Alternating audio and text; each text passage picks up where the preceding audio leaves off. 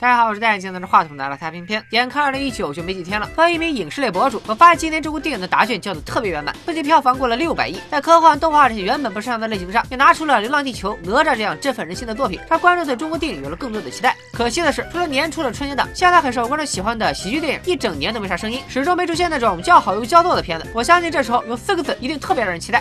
那就是开心麻花。大家可能没注意到，开心麻花已经沉寂了一年多，最近才终于推出了新片《半个喜剧》。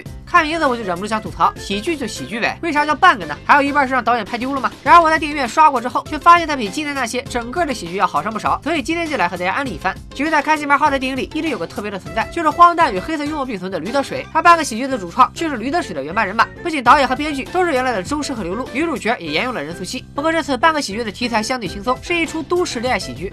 东北小镇青年孙彤在大城市挣扎求生，借住在好哥们郑多多家里，但郑多多是个脚踩两条船的高富帅，明明已经要和未婚妻高露。步入婚姻的殿堂，却还对初恋女友默默念念不忘，周旋于两个女人之间。寄人篱下的孙彤就出来给郑多多打掩护，因为高露和默默互相不认识，孙彤就将错就错，利用了信息差，让他们俩都误以为对方是自己的女朋友。但人的谎言却要用千千万万个谎言来找补。整部电影是故事先行的，这一点和《驴得水》中铜匠毛荣英老师有异曲同工之妙。麻花的喜剧都喜欢把整个故事放在一个错位的喜剧大情境之下，在这种情境下，无论发生什么事，都会自然而然的引发笑点。这些夏洛特烦恼中，现代人回到过去，并用信息差改变人生。《羞羞的铁拳》中，男拳一手和女白领互换身体，西红柿。首富中，穷人一夜暴富，却要频频花钱，还不能让人知道，皆是如此。还有些国人喜剧本身就是一个很顺很平的故事，所以只能靠段子的堆砌来产生笑点。有一种小品喜剧拉长放在荧幕上的尴尬。半个喜剧的故事架构在摇摇欲坠的谎言上，随着剧情推进，谎言濒临破碎，人物的局促和不自然都会爆发成巨大的笑点。看过《驴得水》的观众应该深有体会。除了把笑点加入在故事上，让笑点随着故事推进自然爆发以外，半个喜剧也没有放弃中国喜剧的传统异能。比如在电影里出现孙东母亲的是赵海燕，就是让他长点心，但非不长，老不长，一直不长的那个海燕。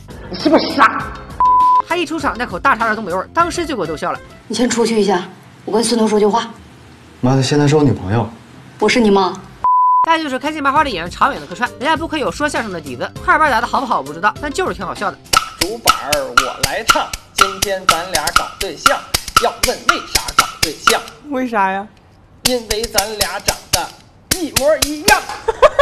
而这样相对接地气的笑点穿插在现代感挺强的都市喜剧，最后呈现出来的效果也不突兀违和，这其实也能看出导演的功力。不过这部电影做到的不单单有好笑，唐代背后的扎心也逐步显现出来。看完电影后，半个喜剧片面的真正含义其实很好理解：人生的欢笑背后怎么还有泪水，有一半是喜剧，那另一半即使不是悲剧，也是冰冷而残酷的现实。但在男主孙彤的身上体现的特别明显。出身小城市，为求生存抱上了郑多多的大腿，想做个好人，却被兄弟逼着说谎，而骗的同样把自己当成相知梦女的高露。到后面，甚至还遇上了前途和爱情的两难选择。说实话，导演呈现的就是当代很多年轻人的困境，以至于这部电影在很多话题上都和一档让年轻人上头又走心的综艺不谋而合。没错，我说的就是《奇葩说》。大家想想，孙彤其实和高露也是很要好的朋友，当他被郑多多绿了，孙彤一直纠结着闭口不言还是和盘托出。《奇葩说》第二季第一期的辩题恰恰就是好友恋人背叛，要不要告诉他？那时候的陈明还没开始在宇宙中心呼唤爱，但说出的论点还是特别能让人信服。而让孙彤一再迟疑，想告诉高露，最终却不能的，正是孙彤和郑多多之间不平等的关系。因为郑多多帮助孙彤解决了户口和工作，孙彤才不得不自降一等，成为了应声虫。有没有人想到第三季第四期的辩题，交朋友该不该门当户对？我还清楚的记得那场最后，多数人还是支持应当门当户对。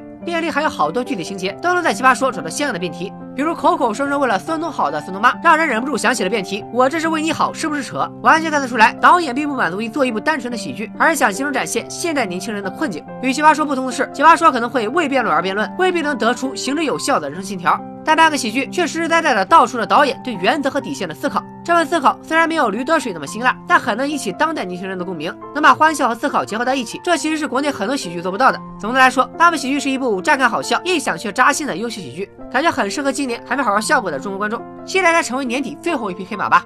今天就说到这里，咱们下期再见，拜了个拜。